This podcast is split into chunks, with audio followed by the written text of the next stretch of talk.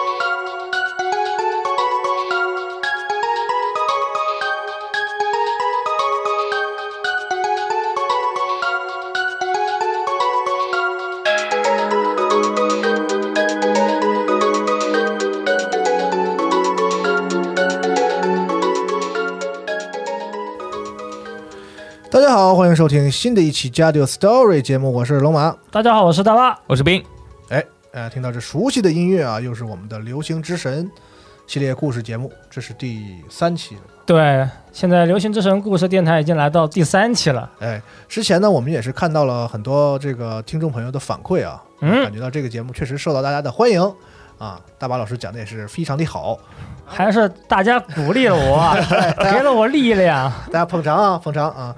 呃，我们也是看到这些反馈呢，就很多朋友就是怎么说，有的人说呢，说哎呀，有点这个过于压抑啊，沉闷，希望我跟这个阿斌啊，这个多就是活跃一下气氛，互动一下互动一下。还有的朋友说呢，说这个龙马真他妈烦，这他妈的故事讲的好好的吧，老他妈打岔啊。所以呢，我们就也是权衡了一下大家各种的这样的一个反馈啊。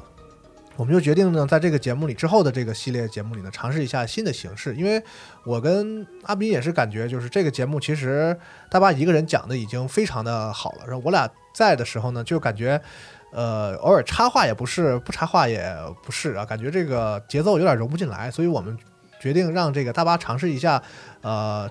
单口的单口相声 story 节目，我们先尝试那么一两期，然后大家听听看，不知道，呃，可以给我们点反馈嘛？然后我们再看看大家是喜欢哪一种形式，然后我们再以后再做慢慢的这个调整，因为这个系列应该也会做挺多期的嘛，是吧？嗯，就听听大家意见嘛，需不需要我们在这个整个故事当中设置一些互动的环节？对，因为这个故事其实它有一点这个这个都市传说啊、灵异啊，呃，有那么一点恐怖啊、惊悚的那个成分在。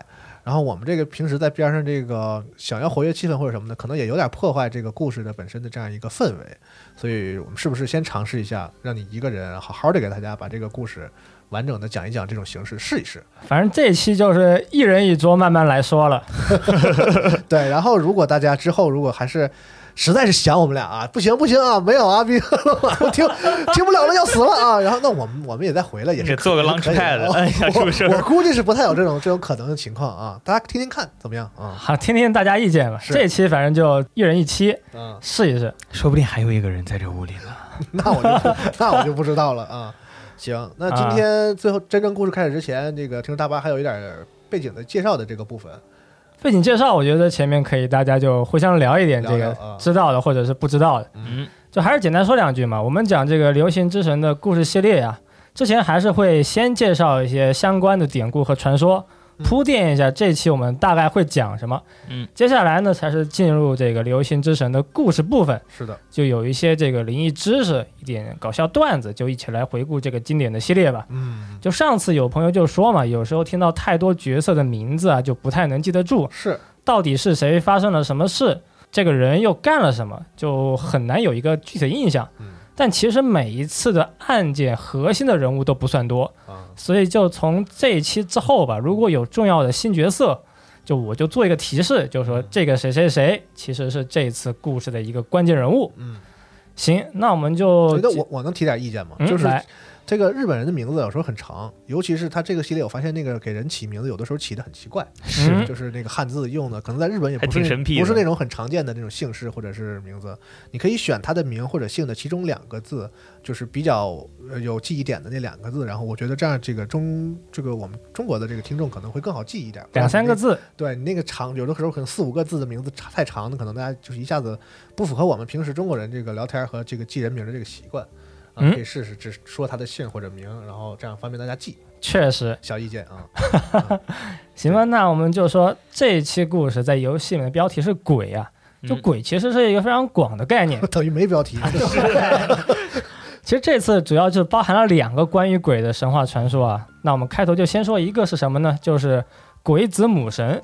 鬼子母神也是不少游戏中的常客嘛。最近真女神转生五也是公布了关于鬼子母神的一个视频介绍。嗯前几年真女神转生五的制作人呢，也是前往东京的鬼子母神堂去祈祷本作能够顺利成功。哦这也是真女神转生系列的一个算是一直都有的传统。嗯鬼子母神呢，其实是佛教中的一个女性神明，就传闻她的丈夫呢是毗沙门天八大神将之一的半之家大王。嚯哎，鬼子母神家有很多孩子，孩子非常多，哦，传闻有五百人，也有说法说是有上万人之多。就为了养活孩子，他不是去工作，他干什么呢？他每天就去到人间去抓小孩当做食物。我天，对，所以人们都非常害怕鬼子母神的出现。就是吃小孩儿的，啊，对孩子们更是不想被他看见。嗯，后来释迦摩尼看见这个鬼子母神祸害人间，他就用神力啊，把这个鬼子母神最爱的一个小孩给藏了起来。有一天，鬼子母神就突然发现自己孩子不见了，也是上天入地，七天七夜，整个世界都到处寻找，但始终都找不到任何的踪迹。最后呢，只能也是来向这个释迦牟尼寻求帮助。释迦就说：“说你有这么多孩子都能感受到这个失去孩子的痛苦，那你想想那些只有一个孩子的父母在失去孩子之后呢，哦得有多么的伤心难过？教育他，啊哎，对。之后呢，释迦也是归还了鬼子母神的孩子，鬼子母神呢也是接受了释迦的教诲，就成为了佛法的一个守护神。哦，鬼子母神她是一个守护孩子、守护妇女的一个保佑顺产的生命。嗯她的神像通常是一个慈祥的天女，左手抱孩子，右手是拿吉祥果。吉祥果是木吉啊，也有说法说吉祥果是石榴，就传闻就是释迦对鬼子母神说，石榴是有人肉的味道。嗯当你忍不住想要吃人肉的时候，你就去吃一吃石榴。哦，我刚吃了一个，哎这么牛呢？反正大家也没吃过人肉嘛，对吧？啊你说也是是那就是。嗯我吃过唐僧肉，不知道大家小时候吃没吃过那个啊，？对，小卖部门口每买一包就有一个唐僧被来是吧？素肉啊，就是行啊，就各位听完这段，很多朋友就已经一定能够察觉，这次故事就是和孩子和妈妈有关。没错，哦风海和小木这次遭遇的案件就是一起诱拐案。哦，接下来我们就是回到流星之神，嗯那么故事就正式开始。哎，刚才虽然说是开玩笑说这个鬼是这个就当像没有标题，其实这个欧尼啊鬼嗯，这个在日本的这个语境里和在中国其实还不太一样，在跟那个咱们幽灵还是不一，样的。在咱们中国这个现代汉语的语境里，我们说鬼其实是一个非常广的广义的概念，就大家说，比如闹鬼了或者什么的，幽灵啊，一些实体的这个鬼怪啊什么的，就是我们怨魂什么也现在我们我们平时说讲鬼故事，它那个涵盖面几乎是所有的恐怖故事的意思，就是所有的这个灵异的东西，我们其实有它有一个泛称叫鬼那种，但其实在日本不是，嗯。日本这个欧尼是一个很具体的一个一种这个怪异形象，就是一个一般来说就是一个很大只的一个一个这个人形的怪物的形象，一般长着脚。对，是吧？大家玩人王的应该都知道，就是那个欧尼的形象还是比较在日本是比较定式的，就是一个它就是那么一个一个东西啊对呃或者我们在中文翻译的时候，有时候为了给它区分开，也管它叫大鬼。啊，对，是。那行，那咱们前面这个小小的背景介绍呢，就到这儿，然后进入咱们这一期的这个正式的故事，然后也是像像我刚才说的，尝试一下这个由大巴老师一个人给大家带来这个《流星之神》嗯第三期的故事，好，哎，请大家收听。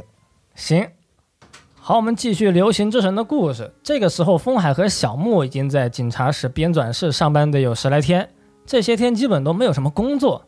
犬童警部基本每天也都在研究赛马、买赛马券，风海也只能每天调查文件，研究研究各种传说，比如说是高速婆婆、无头骑士，还有人面犬等等等等。但突然一个电话呢，就打破了编纂室的平静，还是之前的神秘男子。这个神秘男子就对风海说：“这发生了一起儿童诱拐案，希望你们能够进行调查。”刚刚还无所事事的风海和小莫也是顿时充满动力，因为呀，这也是他们在编纂室工作以来的第一个案件。来到案件的发生地，位于郊外的丁田市。这次遭遇儿童诱拐的是齐藤一家，他们家是一个两层楼的小住宅。作为现场之一，家中已经挤满了搜查一课的警察。但来到现场，风海和小木却被赶了出来，因为搜查一课并没有接到他们会来的通知。风海和小木手里也没有相关的手续。刚走出门，风海和小木就碰上了一个怪人，他的名字叫道明寺秋彦。道明寺这个角色也是贯穿了整个《流行之神》系列，他的神情总是非常不羁，造型也经常改变，经常会在主角们遭遇问题的时候突然出现，就是一个这么风一般的奇妙男子。这次他就介绍说自己也是警察，同时也是风海的粉丝。在听说了风海在狐仙世界中的活跃表现，就觉得风海这个人不错，能处。这一次诱拐案件也有很多奇怪的疑点，所以也希望能够得到风海他们的帮助。经过道明寺秋彦的介绍，这一次遭遇诱拐的是齐藤佑介小朋友，今年八岁，他的妈妈叫齐藤由香丽，母子二人共同生活。妈妈由香丽在这个故事里毫无疑问也是关键角色之一。诱拐发生在三天之前，妈妈由香丽发现儿子到了晚上还没回家，于是就打电话报警。后来就有疑似嫌疑犯的人打电话上门，说你的儿子被我绑架了。有了这些信息之后啊，警察也是立刻就开始调查。妈妈尤香丽是自己开了一个小餐馆，生意还行，也不记得自己做过什么遭人记恨的事情。目前呢，就是等待犯人提出下一步的要求，所以警察们都在齐藤家待机。目前是有好几个右界小朋友被一个女人牵走的证言。但说看见鬼的证言就只有一个，有一个在旁边玩的小孩就说他看见了鬼。那日本传统的鬼的形象是穿着虎纹短裤，手持大铁棒，头上有两个角的一个鬼的形象。这个小朋友就说他看见到鬼的时候啊，这个鬼是双眼通红，手持镰刀。看见鬼的小朋友，他的名字叫小林亮。道明寺就觉得小亮啊，他是真的在害怕，所以应该也没有在说谎。在这个年代说有鬼抓孩子，确实是难以置信。调查刚开始，风海本能反应就是拿出手机，准备打电话给他的好大哥雾崎水明。雾崎和风海多少就有点哆啦 A 梦和大雄的意思，但电话打过去并没有接通。原来他的好大哥并不在学校，正好雾崎水明今天已经出发去美国参加一个学会，一周之后才能够回来。接下来没有办法，只能说先来到被害者齐藤的家里，见一见孩子的妈妈尤香丽。母亲的年龄是三十多岁，但现在也没有表现得特别慌张，不像是自己孩子刚被夺走的样子。尤香丽就说自己四年前和丈夫分居，两年前已经离婚，而经过调查呢，她的前夫已经病死，所以和这起案件应该也没有关系。尤香丽老家之前也是发生过火灾，她的父母在火灾中去世，现在一家人就相当于只剩下他们母子。风海和小莫也听了听犯人的电话录音，录音里是传来一个低沉又模糊的女人的声音，就说：“我把你的孩子带走了。”电话里尤香丽就问：“你到底是谁？”但犯人就说了几个字：“石榴的果实，你一个人到这里来。”电话录音就是到此结束。那石榴的果实到底是什么意思呢？这个词让大家一头雾水。邮箱里也说自己不知道这是什么含义。目前只能够收集到这些信息。风海和小莫走出齐藤家，继续调查他的邻居。最近的邻居只有一家。敲开房门，迎接风海和小莫的是一位大妈，她的名字叫做安西聪子。这位也是这次的关键人物之一。他是一头卷发，讨厌香烟，长得非常壮实，手上还戴了一个宝石手镯。刚刚也是一直都在小院子里干活。面对风海的提问，安西聪子是一边嚼口香糖一边说：“隔壁的齐藤母子啊，在这里风评非常好，也没有坏的传闻。他自己呢，也是很羡慕隔壁的邮箱丽，孩子又懂事又聪明，和一般的小学二年级根本就不是一个水平。”安西聪子接着说：“自己呀，那过得可太不容易了，儿子去世了，丈夫也走了。”除了一堆债务，是什么都没能够留下来。现在自己的爱好和寄托就是打理庭院，他自己也是加入了一个园艺社团，去学习去交流。看他这个英式小院子，有白色的道路和各种花卉树木，肯定也是费了心思，费了功夫。封海之后也是问了一圈邻居，但也是没有得到太多有用的信息。接着就来到了看见鬼的小朋友家里，小朋友刚刚也说名字叫做小林亮。小亮自从看见过鬼之后，不出门也不上学，就因为过度惊吓一直在家休息。曾经活泼的一个小男孩，现在脸色是又憔悴又苍白。小亮就说：“对于当时的情况，自己现在也记不清楚。当时他是在公园找球，走进草丛的时候，突然抬头一看，就看见了一个大女人把孩子带走的场景。”这个大女人是双眼放红光，有一对毛骨悚然的眼睛。接着，风海和小木又走到了目击鬼的小公园附近。现在是放学时间，几个小朋友就在公园里玩耍。小朋友们一看小木啊，就被他巨大的体格吓到。小木也赶紧解释，说自己才二七岁，而且还是个警察。小朋友们也说自己听到过鬼的传闻，说鬼有发光的眼睛，狮子一般的獠牙。长长的爪子，手里还拿着大镰刀。这个时候，公园里又出现了一个短发少女，看上去是一个大学生，手里还拿着相机。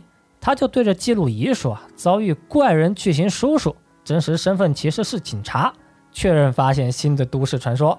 这个人呢，他的名字叫做建功幽香，也是贯穿系列的角色之一。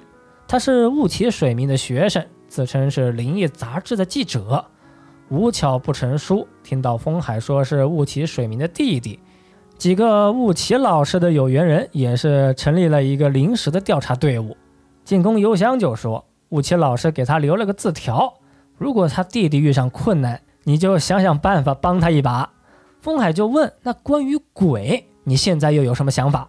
进攻邮箱就表示知道是知道，但需要再等一天，我才能给你调查好完整的情报。于是呢，也是相约明天再见，等着进攻邮箱对流言传说进行更深的挖掘。现在手头上能做的调查已经全部结束。小木啊，他就建议，如果能够知道小亮看到的更多、更详细的信息，应该会对搜查有所帮助。那现在还有什么其他的方法呢？果不其然，剩下的思路呢，也就只有去咨询专业法医。事不人见。来到医院，事部人见刚刚结束了一场解剖工作。事部老师穿着白大褂，喝着咖啡，一边就了解风海这次遇上的案件。小亮的证言因为是太过恐怖和记忆模糊，描述的细节很多都不清楚。想要明确证言的细节，了解鬼的真相，还得借助事部老师的智慧。对于这一点，事部人见就提出了三个方法。三个方法，第一个就是用测谎仪。测谎仪是能够通过调查心跳、出汗状况来判断真伪的机器。但由于目击者是看见了恐怖的东西感到震惊，所以处于惊慌状态的小亮调查的结果很有可能就不准确，会失常。第二个方法是使用脑指纹进行检测，通过调查大脑对特定信息的接受或者抗拒，来对证言进行一个测定。这是一种对脑波进行检测的技术。举例来说，比如说有个人偷了摩托，嫌疑人被逮捕之后就说自己没有看过这个摩托车，否认是自己作案。那这个时候把摩托的照片给他看，如果嫌疑人看过这个摩托，那么就会对照片产生一个特殊的脑波，这个就是脑指纹检测。但脑指纹目前还是一个正在研究中的技术，虽然有案件使用过脑指纹检测，但是目前还没有推广普及，不是一个能够随便使用的阶段。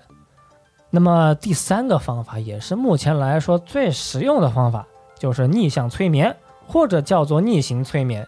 简单来说，就是通过催眠术重新回忆起被遗忘的记忆。日本就曾经用这种方式调查了不少的案件。在韩国，对于解决肇事逃逸的交通事故方面，逆向催眠也是被当作获得证据的手段之一。因为交通事故的目击证人很多情况下呢，他并不会记住车辆的车牌号码。但虽然不记得，但实际上确实是看过见过。这时候就使用逆向催眠唤起当时的记忆，在脑海中回到事件的过去，目击者就能够回答出当时的车牌号码，并且呀，这个人是一直处于催眠的状态，所以也是无法编造谎言。那么，如果被催眠的小亮说当时自己真的是看见了鬼，那应该也会是他真实的遭遇。虽然说逆向催眠是目前最可行、最实用的手法，但四部老师还是非常不推荐，因为被催眠的小亮会再次体验当时的恐怖。对于一个孩子来说，这段经历想不起来才是对他的保护。恐怖如果超越界限，到达了一定的程度，人就会自动忘掉这段记忆，这是人的一种自我防卫本能。如果强行唤起被封印的记忆，对于本人来说，并不一定会造成好的结果。听到这里，风海也说，这个方法虽然可行，但还得先征求小亮本人和他父母的同意。如果得不到许可，我们再去寻找其他的路径。再次来到小亮的家中，小亮的父母是点头同意，小亮本人也是非常勇敢，也是同意再次面对这段恐怖的记忆。时间呢，又是过了一天。第二天，小亮就来到医院接受逆向催眠。负责催眠的是市部的同事松浦教授。教授呢，就让小亮调整呼吸，慢慢冷静，相信医生，打开心扉。催眠术成功的关键之一呢，就是被催眠的人与使用催眠的师傅之间构筑一个信赖的关系。教授从口袋里掏出一个菱形的金属吊坠，反复摇晃之后，小亮就逐渐进入了催眠的状态。师部老师就介绍这个东西叫做凝视法，作为催眠的导入手法，使用简单的物体移动，让被催眠的人集中精神。五分钟之后，小亮就目光呆滞，进入了一个被深度催眠的状态。在催眠中，小亮就说，当时他是藏在树丛里，看见一个大女人把小男孩带走，大女人的眼睛是发着血红色的光芒，如果跟大女人走，这小孩一定会被吃掉。但是大女人突然就回头发问：“那里是有谁在吗？”小亮回忆到这一幕是叫出声来，非常紧张。松浦教授呢是让小亮冷静，才慢慢的恢复正常。小木就问教授说：“这小亮说的都是真的吗？”教授就说：“这毫无疑问，句句属实。小亮啊是真的遇上鬼了。人的记忆呢和想不想得起来无关。”就像是监控摄像机会把所有看到的内容全都记录下来，逆向催眠就像是调查监控记录，会把过去的记忆全部给找出来。催眠术中人会进入一个无意识的状态，所以也不存在主观意识扭曲事实的可能。这就如同监控摄像机，它不能自己改变监控的内容，这都是一个道理。那所以逆向催眠得出的证言呢？可以说是百分之百真实，那么也就是说，小亮啊是真的遇上鬼了。收集到这个信息，风海和小木就回到警视厅。早已酒后多时的建功幽香就把风海和小木带到了雾起水明的研究室。在路上，建功幽香就说：“追求人类无法企及的世界，是没有比这更崇高的主题。虽然他没有所谓的灵感。”但是还是调查过很多灵异案件，比如说 UFO、神秘宗教、幽灵出没的隧道。金宫幽香自己呢，也经历过真正的灵异事件。这是他在读高二的时候，夜晚和他的朋友羽黑勋呢，就来到学校探索学校里的七大不可思议。但就在学校中，他的朋友是在他面前突然消失，出现在他面前的还有诡异的黑色身影。当时的事情说给警察是并没有人相信，所以建功幽香一直是带着悔恨，从此对灵异是充满兴趣，希望总有一天要通过自己来证明他当时说的话并不是谎言，那都是确实发生过的真实的事实。建功幽香的个人故事暂时不多说呀，就来到好大哥的研究室，建功幽香就开始说关于鬼的传闻。说这个女鬼在传闻中身穿大衣，眼放红光，看见人就会说过来和我一起走。如果是大人，就会被女鬼当场切碎；如果是孩子，就会被女鬼带走。无论怎么逃都没有用，只要一回头，这个女鬼就会出现在你身后。孩子们被抓走，就会被女鬼吃掉，连一点骨头都不会被留下。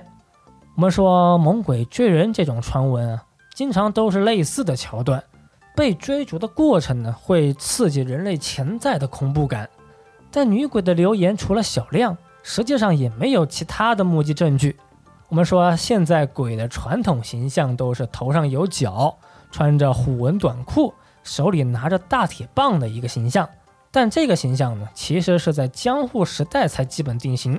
在江户时代之前，日本关于鬼的说法其实也是众说纷纭。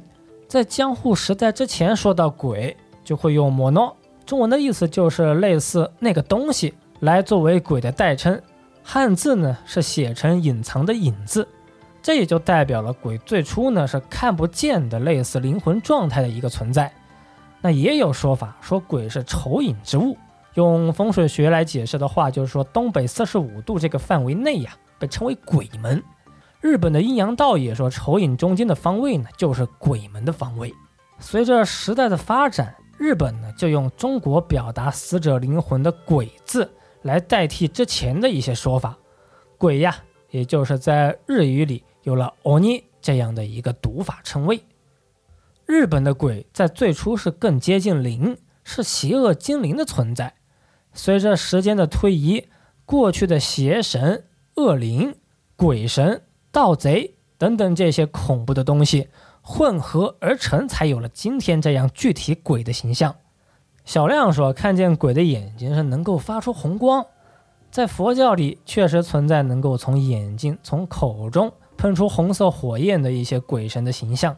当然，小亮是不可能会去知道这些有关鬼的历史和知识，但是小孩呢，通常又有着大人没有的直觉。所以很有可能是在他毫无邪气的眼神看来呀，这个拐走幼姬的女人是浑身充满邪气，所以就让小亮一看就觉得自己是撞上女鬼了。当然，目前来说呢，只是存在这些可能，也没有确切的定论。根据目前对留言的调查，建功邮箱总结了这个女鬼的三个特点：第一是看见人就会逃跑；第二是头发很短。第三是害怕香烟的烟气。我们说流言之中存在真相，而挖掘其中的真相就会是成为解决事件的关键。建功幽香就继续分析这三个特点，其中最让人在意的就是这个女鬼害怕香烟的烟，因为这是能够具体指出鬼女弱点的一个特点。我们说在日本有一个传说叫三张护身符。说的是小和尚带了三个护身符，随后就在山中遭遇山老、遭遇老妖婆的故事。因为有了三张护身符，小和尚才能够活下来，成功逃出去。流言和传闻能够散布开来，流传广泛。最重要的因素有两个：第一是恐怖，第二是优越性。恐怖很好理解，那优越性说的又是什么呢？简单来说，就是知道特定信息和情报的人会处于一个优势的地位。当然，能够获得很大利的情报，比如说能够发大财的情报，肯定是不会随便流传。但是，只能有一点收益的信息和秘籍呢，就很容易扩散。比如说吧，我知道有一个店卖游戏特别便宜，而且很多大作都能够首发准时拿到手。你想不想知道啊？想知道我就告诉你。这个把信息和别人说的过程就特别爽，信息上的优越感呢，就让这些小情报是特别容易扩散。而同样的事情就发生在女鬼传闻的传播上，女鬼害怕香烟的烟，这是在孩子们流传的一个说法。那你说，正常的孩子手里谁能够拿出来香烟呢？留言中的方法能不能实践，其实是传播中非常重要的一环。说的方法有真实感，能够实践，和别人说的时候才会有一种心理上的优越。没有真实感的情报、无聊的信息，其实在传播流传的过程中呢，就会被慢慢淘汰。那在孩子当中能够流传下来的，最后也只会是孩子们有共鸣的、感到有意思的那些内容。香烟这个要素，孩子们说出来呀，确实是太过唐突。建功幽香就说：“目前我调查的情报就是到此为止，但明天我们也会继续调查，希望你们两位能够找一个新的方向，收集更多的信息和情报。”时间又往后推了一天，随着时间的流逝，右界小朋友的危险也在不断的增加。警视厅前，风海就突然接到了道明寺的电话。道明寺的语气非常着急，就说有奇怪的东西送到了齐藤家，你赶紧过来看一看，查一查。风海和小木赶紧来到齐藤家，道明寺就说：齐藤家刚刚收到了一份奇怪的传真，这个匿名传真上只有一个鬼字，但鬼字的头上没了一点，这没有点的鬼字到底是什么含义呢？母亲邮箱里也说对这个字是没有什么印象。从最初犯人所说的石榴果实。到现在的没有头没有点的鬼字，你说犯人要传达的含义究竟是一个什么事？风海和小木继续回到编纂室调查文字的含义，但总之这肯定不会是一个普通的恶作剧。之后的一段时间里，小木出门调查，风海则在图书馆里研究了两个小时。但此刻又是一个电话，让案件有了新的转机。进宫邮箱就打来电话问送来的文字是什么样的。风海就回答是一个没有点的鬼字，进宫邮箱立刻就接话说：“你听了可别吃惊，同样的文字恐吓信，其他人也是收到过。收到恐吓信的是距离齐藤家几公里的另外一户人家，也是同一个街道。这时候小木也打来电话说，也是调查到了类似的恐吓信，但是位置和进攻邮箱所说的地址并不是同一个地方。进攻邮箱说的地点，收到恐吓信的是香魔一家。”香魔家的妇人叫香魔佐之子，收到恐吓信上的邮戳显示是四天之前从神奈川县寄过来，信里面是血色的文字，就写了大大的两个字“诅咒”。香魔夫人本以为这就是个恶作剧，所以也没有报警。但是收到信件的同一天，他家的爱犬却突然消失不见。他的爱犬呢是一个五岁名叫 Lucky 的柴犬。香魔夫妇没有孩子，所以这个小狗其实就是如同他们的儿子。香魔夫人就说身边没有什么记恨他的人，和附近邻居的关系也是一直都非常不错。真是想不到，到底谁能够这么做？小木报告的地点收到恐吓信的是红池一家，红池夫人收到的信件基本和香魔家相同，日期也一样，信里同样是用血色的文字，就只写了大大的两个字：杀死。虽然字写的不同，但风格基本一致。她丈夫呢是城市议会的议员，所以因为工作的关系，也是经常收到各种骚扰信件。为了不影响丈夫的风评，所以一般也不会让警察来处理。但就在收到恐吓信的同时，红池夫人精心养育的花草树木也全都被破坏。她是非常喜欢花草树木，一天天的这一大半时间都在自己家里做园艺。每一个花草都取了名字，可以说是有非常深厚的感情。这一连串的事件呀，犯人都在破坏别人最珍惜、最宝贵的东西。可以看出来，犯人是不为了钱财，就是为了自己扭曲的欲望，应该是出于怨恨才有了这一系列的行动。如果按照这个思路，犯人至少是对相魔夫人、红池夫人非常了解，很有可能就是熟人作案。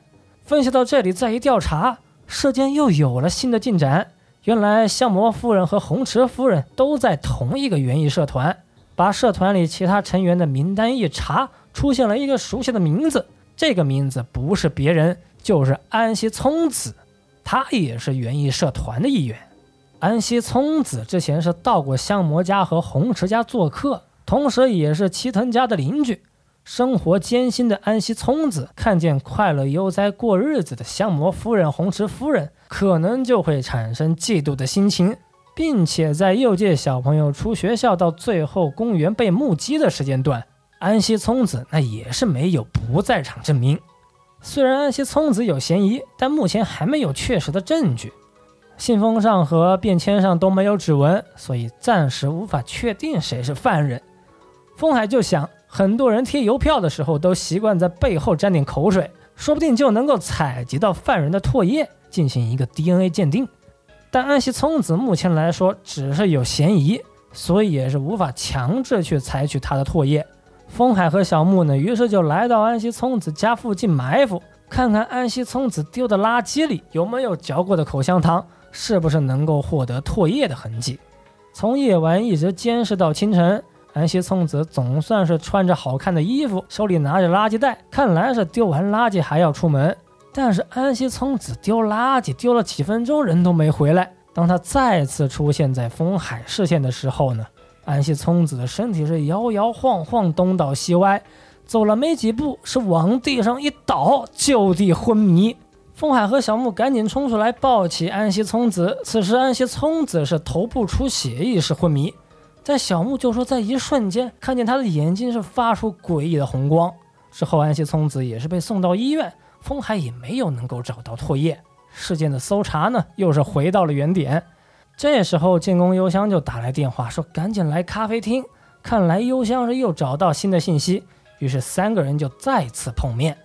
进宫幽香拿出一本书，书里是一张般若鬼面的照片。般若呢，是人类女性变成鬼之后的姿态，活生生的女人因为怨念变成鬼女，这个就是般若。有一个日本传说叫丑时参拜，说的就是在丑时，也就是凌晨一点到三点这个时间段，有女人会身穿白色装束，头顶铁环，上面有三根蜡烛。就用五寸钉不断的对稻草小人反复敲击，从而达到一个诅咒的目的。传闻这也是成为鬼的仪式，而这个装扮也是后来鬼外貌的来源之一。在能剧里有一个戏剧叫《铁轮》，用的就是这种搬入鬼面。铁轮的故事呢，就是说从前有一个充满怨念的女人，因为被丈夫抛弃，所以就通过丑时参拜变成鬼女，从而对丈夫进行报复。进宫幽香就继续说。汉字原本是象形文字，鬼这个字也是表示了鬼的姿态，头上的一点就代表鬼头上的鬼角。在铁轮表演中用的般若鬼面也是没有角的。按照这个说法，给齐藤家送鬼字传真的人，可能就是因为怨念成为了鬼一样的女人。但目前来说，这都只是些推测，没有办法给出确实的证明。关于鬼女的特征之一，害怕香烟的烟，根据他的推理呢？可能是因为鬼女对烟或者是火焰有过心理创伤，那无论意志再怎么坚强，面对自己心理创伤的时候呀，都会难以抵抗。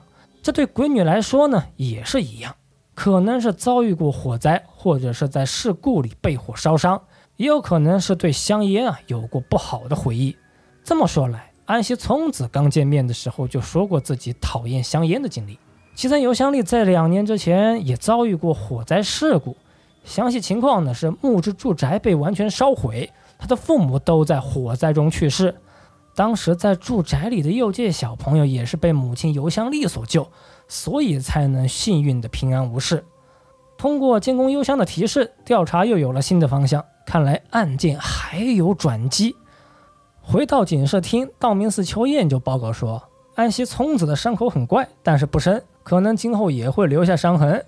但是又过了一天，道明寺就对风海说：“啊，安西聪子已经出院，也是正在进行血液中的 DNA 比对。”风海和小木觉得非常吃惊，明明受了那么重的伤，怎么这么快就出院了呢？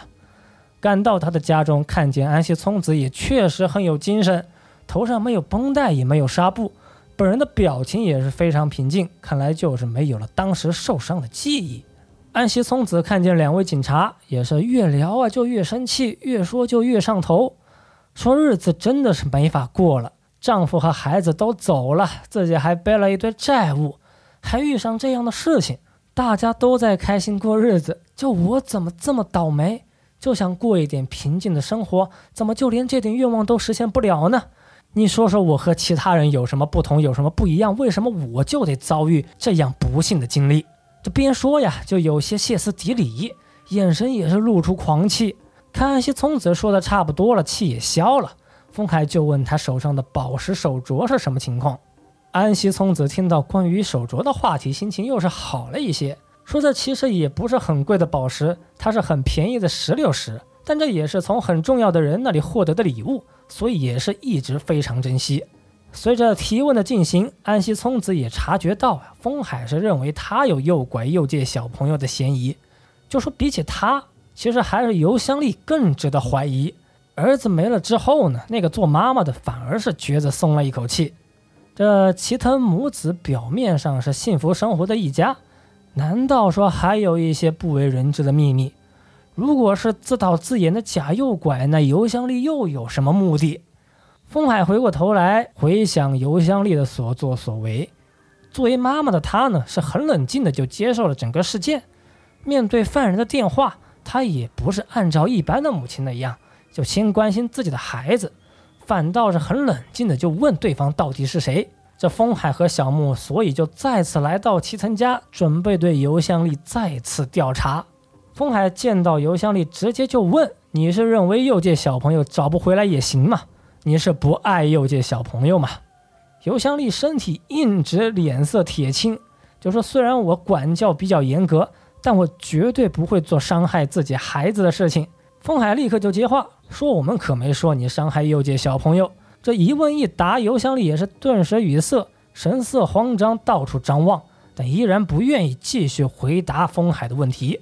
经过风海对齐藤家的调查，发现诱借小朋友的房间是非常干净整洁。但是只有参考书、图鉴和各种文学，没有机器人，没有小汽车，也没有小玩具和各种电子游戏，根本就不像是一般小朋友家的感觉。在一个高大书架的后面，是发现了一个隐藏的房间。打开隐藏小拉门一看呢，小房间里是空气浑浊，墙壁上都是用红色蜡笔写的扭曲的文字。房间里是没有诱借小朋友的身影，但是散落了各种蜡笔。这其中红色蜡笔就特别短，看来用的是特别多、特别厉害。这个房间呢是尤香丽用来教育孩子的房间，看来呀，这个妈妈对她的孩子管教也是比较过度，特别严厉。看到房间被发现，尤香丽也是展现了她另外的一面，说这个孩子真的是让她特别焦虑，现在每天都在后悔呀，为什么自己会生下孩子？虽然发生诱拐案件，自己也是通知了警察，但他就觉得如果孩子真的回不来。他也是完全不会去担心。虽然调查发现了尤香丽自暴自弃的另一面呢，但也没有能够找到尤香丽自导自演假诱拐的具体证据。犯人要求他去石榴果实，现在还是不清楚具体的原因。此时，风海和小莫再次回顾鬼女的特征：看见人就会跑，头发很短，害怕香烟的烟。可能说犯人呢，他是极度讨厌与人接触。有可能是目前还没有被调查到的新的人物。现代人的生活其实无法完全断绝与社会的联系，除非你是自己住在山里，不然一定会留下一些痕迹。有了新的思路，风海和小木就对周边的外卖、快递挨家挨户进行调查，终于有了一个符合条件的名单。他们都是女性顾客，而且每天都点外卖，在收快递、收外卖的时候也基本不出门。看不见服饰穿着和外貌打扮。一轮筛选之后，总共有十八位符合上面的条件，但其中还有一些是夫妻情侣住在一起的情况。那再经过一轮严格的筛选，只有一位是特别符合。这个人呢是外卖从来都不出门拿，钱也是只放在门口，对话呢则是通过门口的对讲机。他平时外卖都只点一人份，应该也是一个人独居。这个人的名字就叫做雪村公子，这位呀也是这次事件的关键人物之一。雪村公子住在离发生诱拐的小公园没有多远的地方，而且在诱界小朋友被诱拐之后，周围所有的外卖店都没有再收到来自雪村公子的订单，并且在诱拐事件发生的当天，有快递员是去雪村公子家送快递，快递师傅上门的时候就听见他的房间里传来了小男孩的声音。对话隐隐约约能听到小男孩说：“说有人敲门。”雪村公子就说：“不行，小优，你可不能出来。”知道了这些信息呀，风海和小木就赶紧前往雪村公子的公寓。这个房间是黑色窗帘拉得紧紧，房间也听不到任何的声音。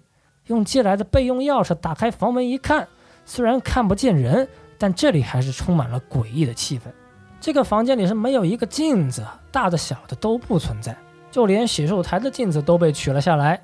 家中的电脑屏幕也是用布盖上，看来房间的主人呢是非常讨厌看见自己的样子，不愿意看见镜子里的自己。打开电脑，电脑里果然是各种网购的记录，但居然还保存有雪村公子自己的日记。根据日记中的记载，他是遭遇过火灾，而且一直都有自杀的倾向。根据心理咨询的建议，他才开始写日记。能够活到现在，也仅仅是一个没有能够死的一个状态。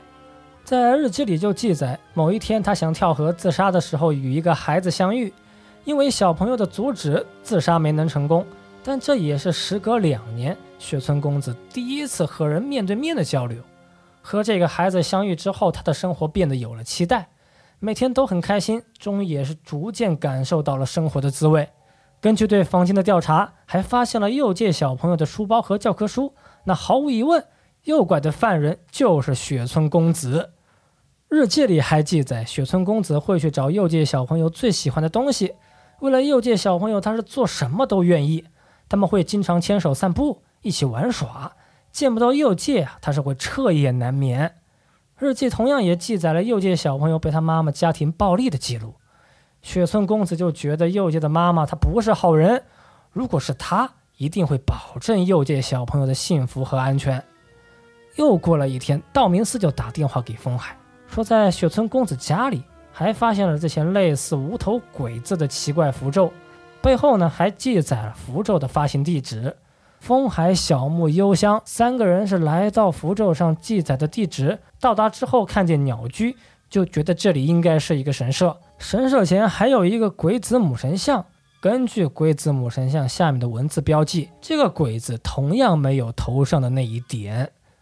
回过头来，出现了一位白发老人，他是表情温和、慈眉善目，就介绍说啊，我是这里的住持，有什么我知道的尽管提问。原来这里不是神社，是一间叫做鬼窟寺的寺庙。现在我们看寺庙通常是没有鸟居，但是这个鸟居呢，就是这座寺院的镇守，是为了守护寺院在附近建立的神社。这个神佛合一的现象呢，在日本是被称为神佛习合。或者说是神佛混淆，在过去有为了守护神社建立的寺院，它是被称为神宫寺；也有是为了守护寺院呢建立的神社，被称为镇守。这是到了明治时期，政府发布神佛分离的命令之后呢，神宫寺和镇守才被彻底废止。那么关于这个没有点的鬼子的符咒，老住持就说，我们这里一直都会做这种符咒。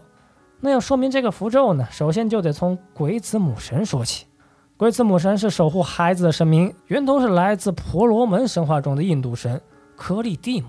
他是有五百个孩子，全部都非常喜欢，但是为了养育这五百个孩子，他就去人间诱拐小朋友当做自己的粮食。人们没有办法，就去求释迦摩尼。那么释迦就想了个计策，他藏起鬼子母神最喜欢的一个孩子。鬼子母神也是发了狂的到处寻找，但是怎么都找不到。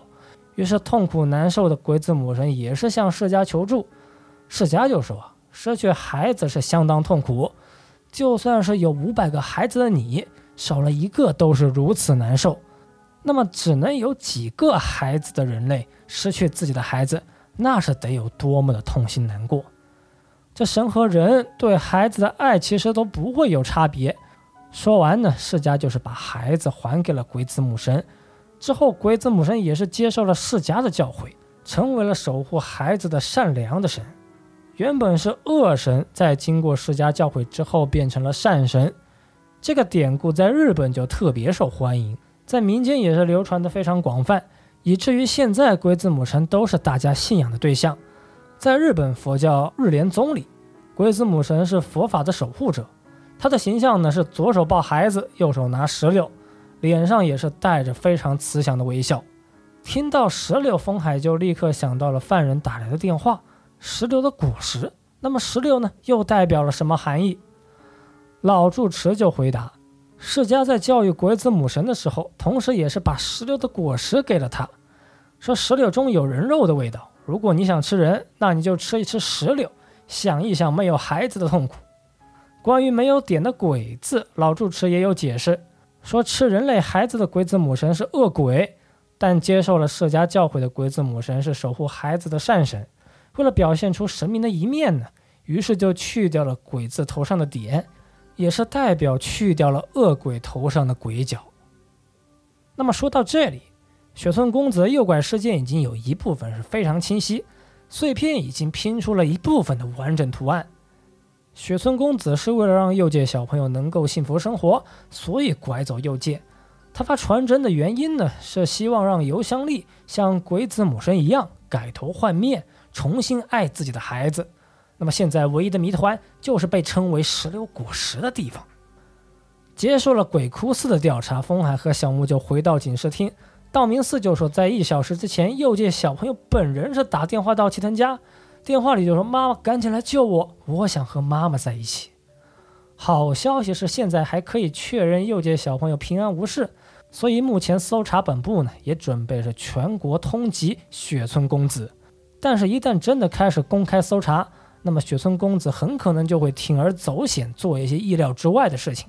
风海和小木是感觉时间紧，任务重，必须赶在全国通缉之前解决这个事件。再来到齐藤家，风海和小木又见到尤香丽，对他解释了恐吓传真和电话的意义，告诉尤香丽，犯人是一直都在等你。这个犯人是希望你能够和鬼子母神一样改过自新。石榴果实一定是你和犯人雪村公子都知道的地方，希望你能够再好好想一想。或者说，你难道是早就知道，却一直视而不见，想要抛弃自己的孩子？尤香丽听到这些话，她的表情是非常复杂、痛苦。在她的内心深处，其实还是有对自己孩子的母爱。尤其是听到雪村公子这个名字的时候，尤香丽是眼睛睁大，嘴唇颤抖。等了一会儿，尤香丽总算是调整好了呼吸，下定决心说：“警察先生，我这就去石榴的果实。”本来尤香丽打算单独前往，但出于安全的考量，还是让风海陪同前去。车上，风海就问：“雪村公子和你到底有什么关系？”尤香丽沉默了一会儿，就说了一句话：“她其实是比我更适合当右界母亲的女人。”车辆来到距离神奈川鬼哭寺不远的深山，山中没有灯光，树木茂密，仿佛整个世界是时间停止一般的安静。来到山中的停车场，这里没有其他车辆，风海也跟着油香力是缓步前进。但就在深山的小道上，突然遭遇建功幽香，风海就问：“你来这里干什么？”建功幽香就说：“那当然是来捉鬼，来探明事件的真相。”风海很生气啊，说：“这可是关系到人命，出于安全，风海让建功幽香原地待命，等待小木和其他警官的增援。”来到山上，发现一间废弃的小楼，楼房很大，但是比一般的小学面积要小。这里其实是一个被烧毁的废弃医院，医院的标志呢就是一个石榴的 logo。医院的名字叫做格拉纳达妇产科医院。格拉纳达在西班牙语里也是有石榴的含义，所以这个医院呢就是石榴果实的含义。尤香丽是边走边说：“右介呢是在这里出生，之前我说过不爱右介。”右介其实是在这里通过代孕的方式生下的孩子。我是由于身体的原因不能够自己生孩子，但是有一个幸福的家庭，有一个孩子，一直都是她的梦想。于是她就劝着自己的丈夫来到这个医院。这个医院可以秘密的做代孕手术，不仅是违法手术，而且做手术还需要非常多的钱。刘香丽虽然是借了钱有了孩子，但也遭到了报应。为了还债，丈夫必须每天日夜不休地进行工作。为了还债务，夫妻的关系也是变得冷淡。夫妻每天都是互相见不到面，这日子也是一直在持续。当时也是因为债务，丈夫的店是关门倒闭。如果没有父母的保险金，现在也是要过着浑身债务的生活。再然后，丈夫每天不回家，有了外遇，然后离婚，接着就是父母遭遇事故去世。只剩下孩子相依为命，这日子是越过越难受，也是没有了迈向未来的动力和信心。随着孩子一天天长大，心中的不安也是天天增加。你说这孩子是像我呢，还是更像代孕妈妈呢？将来如果孩子知道了自己出生的秘密，他又会说些什么呢？这些不安就是缠绕在邮箱里的心头，他就渐渐开始认为右介这个孩子呀，不是他真正的孩子。人生到头一场空，尤香丽是认为自己的孩子导致了自己生活的不幸。一想到这些，心是变得麻木，平时打孩子也是更加用力。风海就说：“你说这些的时候也流着眼泪，说明你现在还是在心痛，你还是右介的母亲。现在右介小朋友还是相信你在等你，所以你也应该相信右介，赶紧帮他走出困境。”风海和尤香丽打着手电走进废弃医院，这里空气浑浊，道路斑驳，到处都是破败的痕迹。医院的某处呢是发现了院长的肖像和照片。上面写着“副院长雪村公子”，照片上的女医生是面带微笑、慈眉善目，有几分圣母的感觉。院长照片下写的名字是雪村博信，看上去也是一个胖胖的、善良的医生。又不知道往上走了几层楼，终于是看见了一间露出昏暗灯光的房间。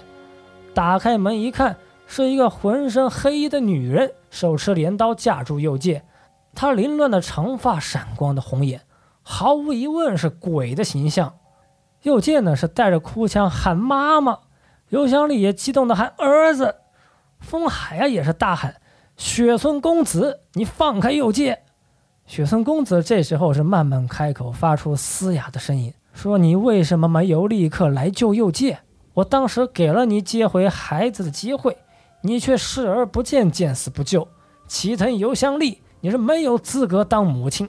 风海就继续说：“雪村公子，你住手！我们都知道你诱拐的缘由，你是想保护右介，让尤香丽改过自新，所以你现在赶紧就放了右介小朋友。”但雪村公子嘴角上扬，说：“原本我是这么打算，但我现在呢又改变了想法。就算右介回去，也还是会遭遇不幸。”雪村公子又接着温柔地对右介说：“小右啊，比起那个女人，还是和我一起更开心。”只要是右介的愿望，什么我都会帮你实现。所以，我们还是永远在一起。那个女人她不是你妈妈，是欺负你的坏女人。那样的女人是没有资格当你的母亲。但右介呢是猛烈摇头，说我还是喜欢自己的妈妈。说我的妈妈只有妈妈一人。雪村公子就继续说：“那为什么就是不明白呢？我会让右介幸福。”我会成为你真正的母亲，成为一个温柔善良的妈妈。生下你的人并不是那个女人，真正生下你的人呢？真正十月怀胎生下你的不是别人，就是我，我才是你真正的母亲。原来邮箱里的代孕母亲，她不是别人，就是雪村公子。雪村公子他是一直作为代孕母亲在这家医院工作，他生下了很多孩子，佑介呢就是他最后生下的孩子。也是最难生下、感情最深的孩子，在分开的时候也是非常难受、非常痛苦。而雪村公子第一次见到右介的时候，也是感受到了不可思议的命运。听到我妈不是我妈，右介小朋友也是有了明显的动摇，对于他的心灵来说也是沉重一击。右介小朋友就问尤香丽说：“妈妈，刚才姐姐说的都是假的，对不对？”但此刻尤香丽是低着头。什么都没回答，沉默呀，它也是一种答案。雪村公子是大笑起来，说：“右介呀，这下你该明白了。那个女人也明白自己是不配当右介的妈妈。但右介此刻是大声反驳：妈妈就是妈妈，我的妈妈就只有一个。听到这话，尤香丽是泪流满面，但雪村公子是瞬间狂暴，浑身散发出恐怖的怒气。大喊道：“是为什么？为什么？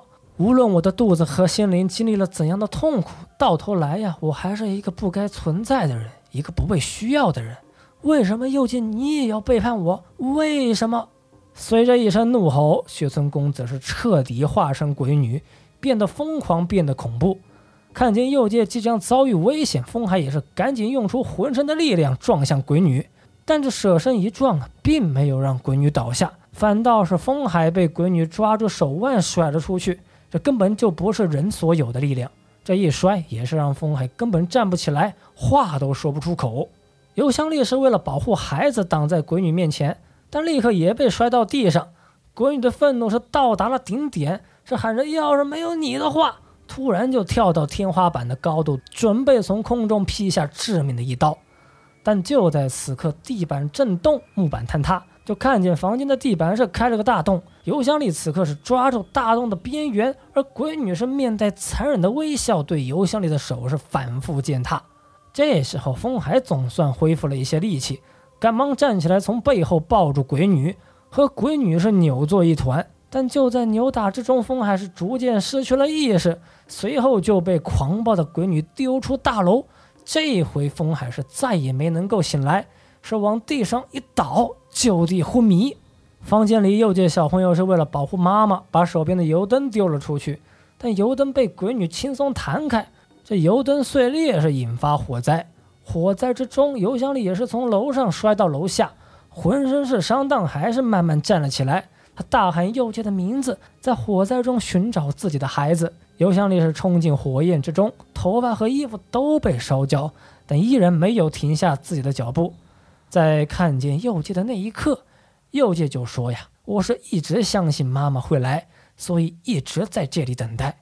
我还不想死，还想和妈妈去动物园、去水族馆，一起去各种地方玩。”母子二人是抱头痛哭，但此刻母子二人面前的不仅有熊熊燃烧的火焰，还有雪村公子的身影。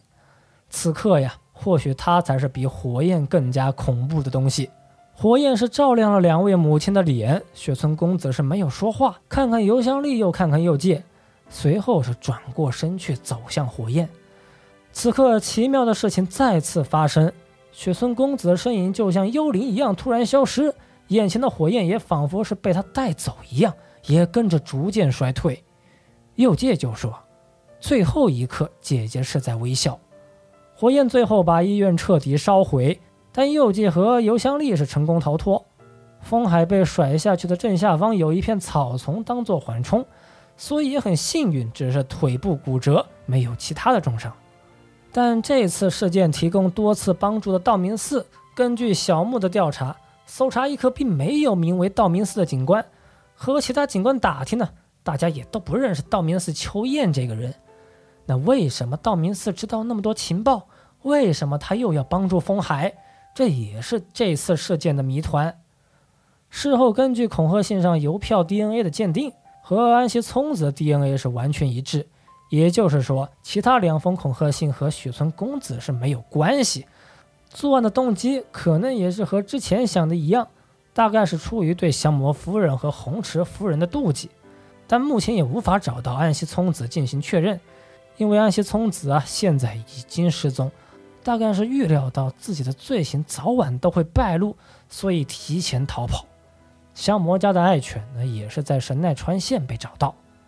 又借小朋友给风海和小木带了一封信，说如果见到雪村公子，希望能够把信交到他手里。信里就说我没有生姐姐的气，因为姐姐也是一直喜欢我、照顾我。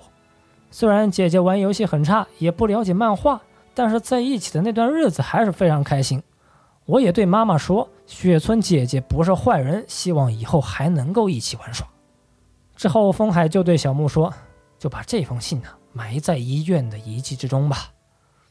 根据犬童警部之后得到的雪村公子的履历，我们知道雪村公子他在学生时代就一直在针对不孕不育的事业进行科学研究。她的丈夫雪村博信在二十年之前开设了这家妇产科医院，但就在开设医院之后呢，他们就逐渐感受到自己研究的极限，于是他就成为了代孕母亲。用这种方式解决不孕不育带来的不幸。雪村公子总共代孕的人数是十一人，但雪村夫妻却是一直没有自己的孩子。在两年前，丈夫雪村博信也是突然将医院废弃，当然也不知道具体原因。有传闻说是雪村博信身患绝症，也有留言说是因为秘密进行代孕手术，让他的良心遭受苛责。雪村博信的财产几乎全部交给了研究不孕不育的科学团体。之后，他是在医院用灯油自焚，并且想带着妻子雪村公子一起去世，结果就导致雪村不幸死亡，医院遭到火灾。雪村公子家中没有镜子，应该也是不想看见自己在火灾中留下的伤痕。但奇怪的是，在废弃医院遭遇的雪村公子呢，脸上并没有火伤的痕迹，如果说是因为脸上有伤才被当作鬼女，道理上可以说得通，但从实际情况来看，还是另有隐情。根据犬通男子的说法，目前在医院的火灾遗迹中，并没有发现雪村公子的遗体。或许他在两年前的火灾中就已经去世，那也是说不定。目击鬼女的留言：没有镜子的房间，超越常人的怪力，凭空消失的遗体。这起事件还有很多无法说明的疑点，但无论怎样，这就是风海和小木在警察室编纂室工作后遭遇的第一起案件。大家都想追求幸福，到底怎样才算满足？科学线的故事到此结束。那么接下来呀，我们就进入灵异线的故事。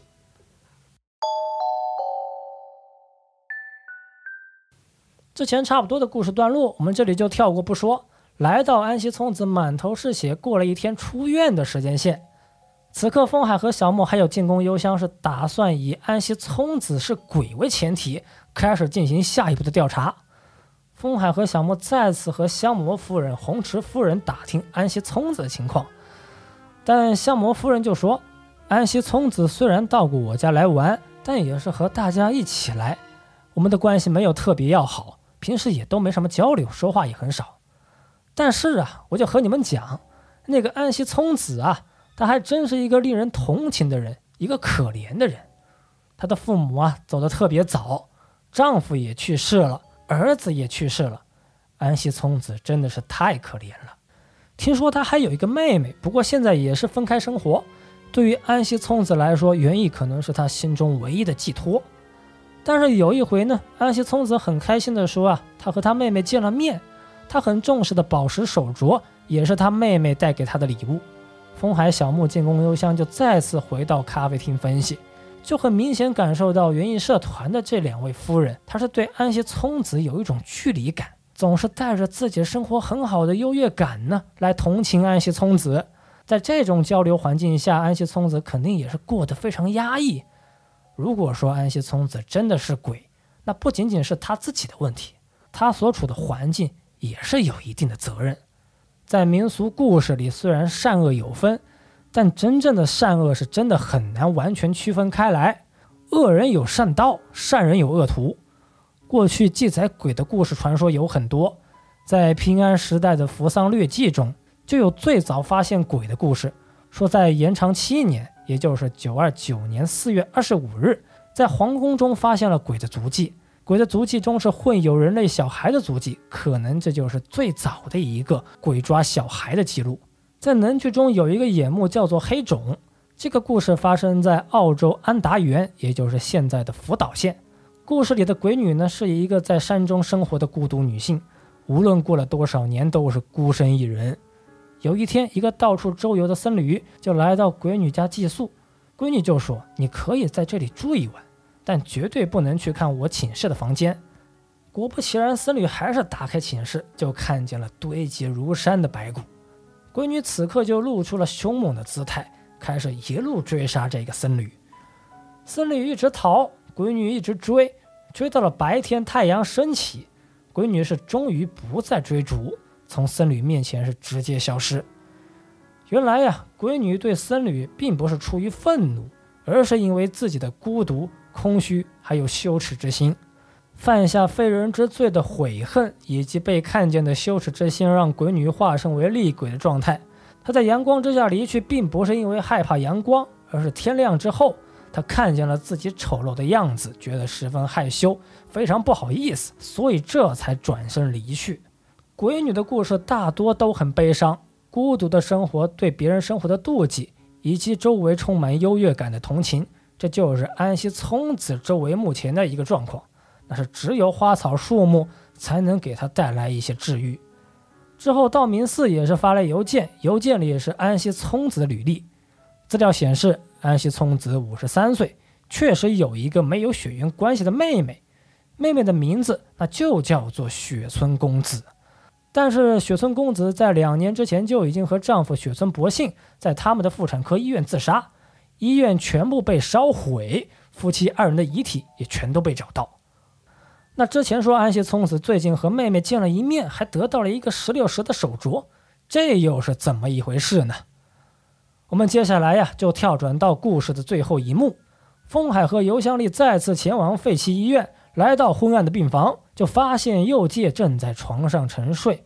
就当尤香丽准备抱起孩子，准备离开的时候啊，突然尤香丽是非常痛苦，不断呻吟，浑身散发出黑色的雾气，仿佛是身体中有什么东西就要喷涌而出。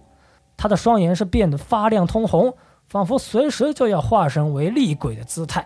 这时候，伴随着恐怖的笑声，出现了一个人。他不是别人，就是安西聪子。他不仅头发非常乱，而且衣服也变得破破烂烂。安西聪子就对尤香丽说：“你和我都是可怜人，就算你把孩子带回去，还是会重复家庭暴力。你根本就不爱自己的孩子。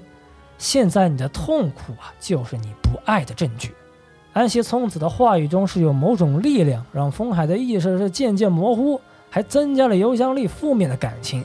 只见尤香丽是变得越来越接近鬼的外貌，有了长长的牙齿、粗糙的皮肤，额头上也有了凸起的鬼角，但这发光的红色眼睛里还是不停地流下泪水。又借在床上沉睡，无意识的就喊着“妈妈，妈妈”。听到孩子的呼唤，尤香丽是顿时找回了自我，变回了原本人类的样子。安西聪子看到这一幕啊，看到油箱里没有变成鬼的样子，没有变成鬼的形态，他是发出鬼的咆哮。为什么？顿时，安西聪子的外貌也在发生变化，脸上的肌肉变得狰狞，深红的眼睛，猛兽的牙齿，再加上头上的两个鬼角，毫无疑问也是已经化身鬼女，一步一步向油箱里母子逼近。这风海还没来得及反应，就被鬼女打翻在地，而破碎的油灯也再次让医院被火焰包围。化身鬼女的安西聪子不断的对油箱里重复一句话：“赶紧杀了那个孩子，给我杀杀杀杀！”他是想让油箱里也完成鬼女的转化，但尤香丽呢还是拼命摇头，与心中负面的感情战斗。尤香丽呀也是大喊一声：“我爱我的儿子！”听到这话，鬼女又是一阵咆哮。鬼女的声音震撼了整栋大楼，说：“只要杀掉这个孩子，你就能变得和我一样。为什么你就是不动手？”此时，鬼女是终于没了耐心，准备自己杀掉右介，但尤香丽就挡在鬼女面前，说：“安西聪子，求求你住手吧，放过我们。”看见妈妈保护孩子的身影，鬼女的动作也是慢慢停了下来，红色眼睛中啊，也是逐渐流下了一些泪水。这个时候，风海终于爬了起来，抓住鬼女，让尤香丽母子赶紧离开。这鬼女的皮肤像是金属，风海是完全控制不住，反倒是被鬼女抓着不断往墙上摔。看见母子二人逃了出去呀，风海也是终于全身没了力气，被鬼女是摔到空中又掉了下来，是往地上一倒，就地昏迷。事件到此结束呀，风海还是非常幸运，只是右腿骨折，外加一些轻伤。尤香丽母子也是非常安全，右界小朋友更是精神的，仿佛没有遭到诱拐一样。之后，母亲尤香丽也是接受心理咨询，努力改善母子的关系。香魔家的小狗也在神奈川县被找到，经过对恐吓信字迹的鉴定，无头的鬼字和另外两封恐吓信的笔迹并不一样，可以确定的是来自两个不同人的笔迹。而经过调查，道明寺在警视厅里是没人认识，没人知道他是从何而来，也没人知道他到底有什么目的。在废弃医院的火灾现场，虽然是发现了安西聪子他珍惜的石榴石手镯，但是却没能找到他的遗体。消失在火焰中的安西聪子究竟是人，还是已经彻彻底底的化身为鬼女？那么我们说呀，只要是人都会有各种负面的情绪，安西聪子也不是特例。积攒的负面情绪爆发之后，就会让鬼出现在我们周围。一些无心的举动，可能就会让身处绝境的人更加痛苦。我们人的这种无心之举，有的时候真的是非常恐怖。人生苦短，几人看破？无心之举，多少过错？那么，这就是灵异线的故事。不管怎么说呢，这就是风海和小木在警察室编纂室经历的最初的事件。那么，本期故事到此结束。下一期《流星之神》故事《无名车站》，我们再见，各位，拜拜。